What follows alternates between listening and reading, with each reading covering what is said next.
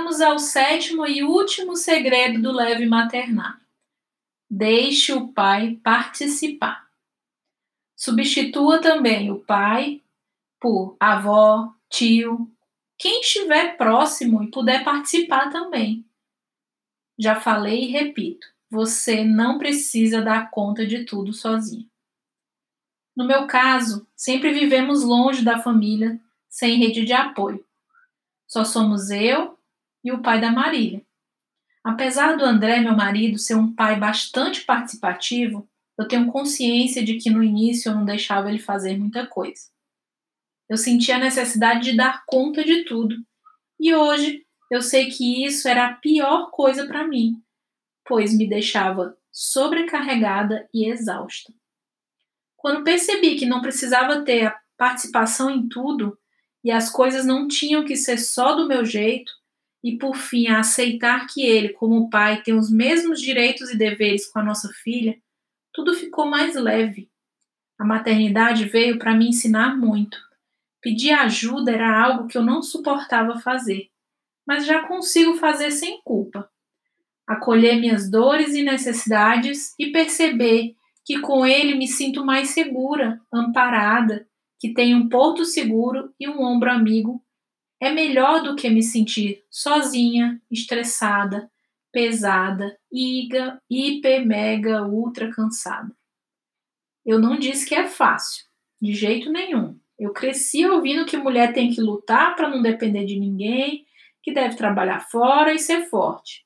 Fiz engenharia para provar que eu tinha a mesma capacidade que qualquer homem.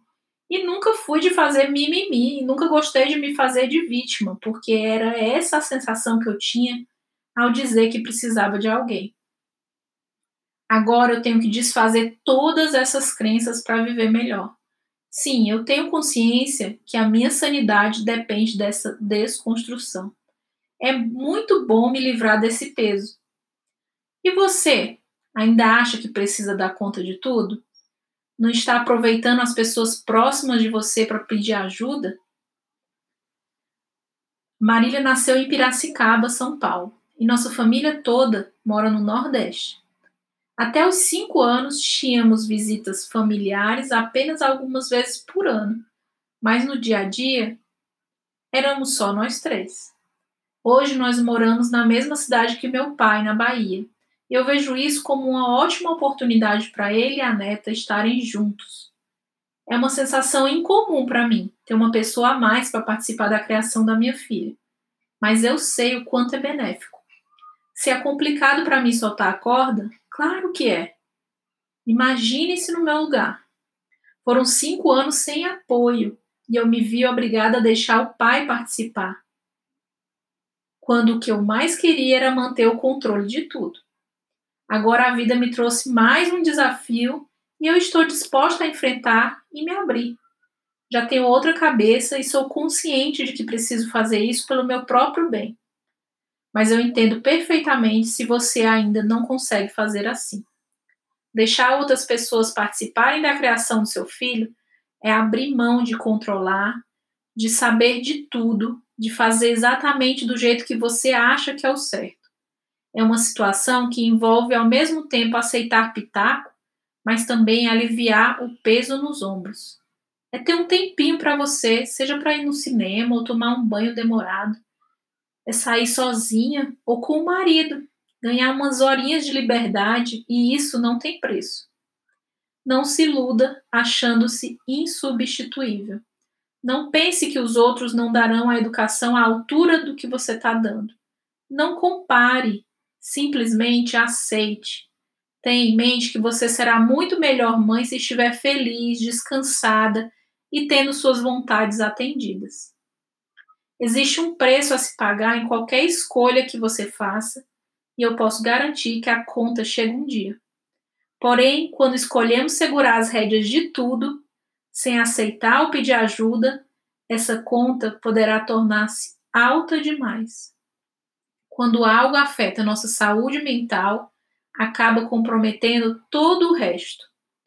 Eu sei que os avós exageram nos doces, sorvetes, nos sims na TV, no celular, tudo, tudo é permitido. Eles fazem, às vezes, o contrário do que gostaríamos, mas o que vale, no fim das contas, é a sua educação em casa, os seus exemplos.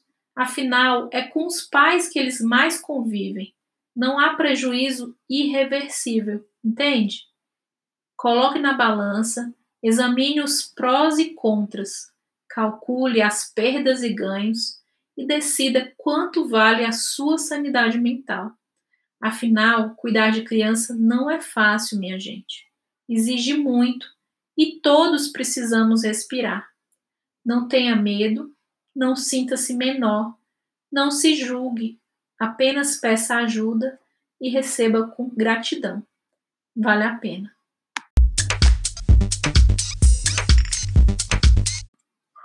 Eu ainda tenho crenças que preciso trabalhar em mim em relação à divisão das atividades femininas e masculinas, já que o mundo mudou muito. Eu fui criada em uma família em que os homens não fazem muito em casa. Como diz a Roberta Ferret, são homens de sofá. As mulheres cuidavam da cozinha e lavanderia, enquanto os homens lidavam com a parte elétrica ou eletrônica, a montagem dos móveis e a espera da comida à mesa. Nós precisamos dessofalizar. Adorei esse termo, Roberto. Para conseguirmos igualar a participação do pai nas atividades com as crianças, precisamos entender que eles devem participar igualmente das atividades domésticas. E isso deve ser feito desde o início. São poucos os maridos que foram criados, criados com essa mentalidade, mas nós podemos fazer diferente com os nossos filhos. Estamos ainda arraigados com essa cultura machista, mas há esperança. Isso é, se cada um fizer um pouquinho em sua casa e se começarmos a entender realmente que todos temos os mesmos direitos e deveres e que precisamos nos ajudar. Percebam que a mudança só poderá acontecer depois dessa primeira conscientização.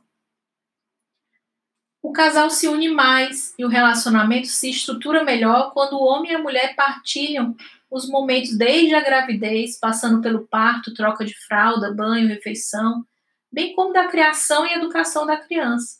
Depois que uma criança nasce, surgem conflitos diversos. No entanto, quando há participação efetiva do pai, a relação torna-se mais equilibrada e os dois podem entender melhor o outro lado. A presença do homem nas atividades diárias de cuidado com a criança fortalece o vínculo do casal e principalmente do pai com a criança. Tem benefícios para todos os lados e essa relação é necessária. Eu passei a sentir orgulho, gratidão e maior admiração pelo meu marido quando comecei a permitir e observar ele cuidando da nossa filha da melhor maneira que ele podia e sabia. Não era do meu jeito. Mas por que, que teria que ser? já que somos pessoas diferentes, criadas de formas diferentes e com jeitos diferentes de pensar e criar. Foi a partir da minha abertura que ele conseguiu se mostrar e fazer sua parte de pai. E como foi bonito ver a relação dele com a nossa filha desabrochando. Eles têm uma conexão especial e eu consigo vê-lo de outro ângulo agora, mais maduro e sensível. Consigo perceber sua essência, o que me faz ficar ainda mais satisfeita com a escolha desse homem para ser o meu marido, companheiro e pai da nossa filha. Deixar o pai participar é o conselho que eu dou de coração aberto e satisfeito. Deixar o pai participar é permitir a aproximação de alguém que ama seu filho. Deixar o pai participar é escolher pelo bem da criança e do casal. Quando não permitimos essa participação, estamos sendo egoístas privando o pai de prazeres, direitos, deveres e principalmente de conexão. Eu gostaria de terminar esse episódio com um ponto de vista que corrobora a importância da participação masculina na criação dos filhos. Apesar de estar ressaltando a igualdade de direitos e a equiparação entre os sexos, nós sabemos que, se tratando de homens e mulheres, existem diferenças marcantes em muitos aspectos que sempre existirão e isso é positivo no que diz respeito à influência da participação paterna na educação da criança. Como já citado, os meus pais se separaram quando eu tinha cinco anos e eu fui criada apenas pela minha mãe. Eu não tive a influência da presença masculina e eu posso per perceber alguns pontos relevantes em relação à minha filha, por exemplo, que tem o pai próximo.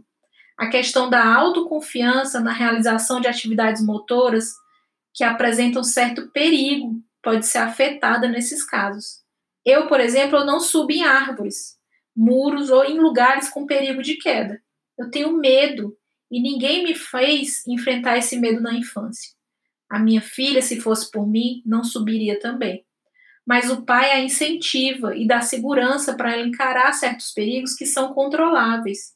A partir dessa autoconfiança, ela nos pediu para fazer aulas de circo e adora ficar de cabeça para baixo, subir no trapézio e nas fitas. É extremamente saudável para a criança esse tipo de encorajamento.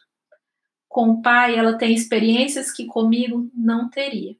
Brincadeiras um tanto mais agressivas, como lutas, cócegas, subir nas costas e pescoço, guerra de travesseiro, não fazem parte das minhas brincadeiras preferidas, mas a minha filha adora e pode brincar com o pai, pois ele gosta também. Assim eles desenvolvem essa conexão, brincadeiras só deles, e ela aprende a se defender e a se posicionar melhor.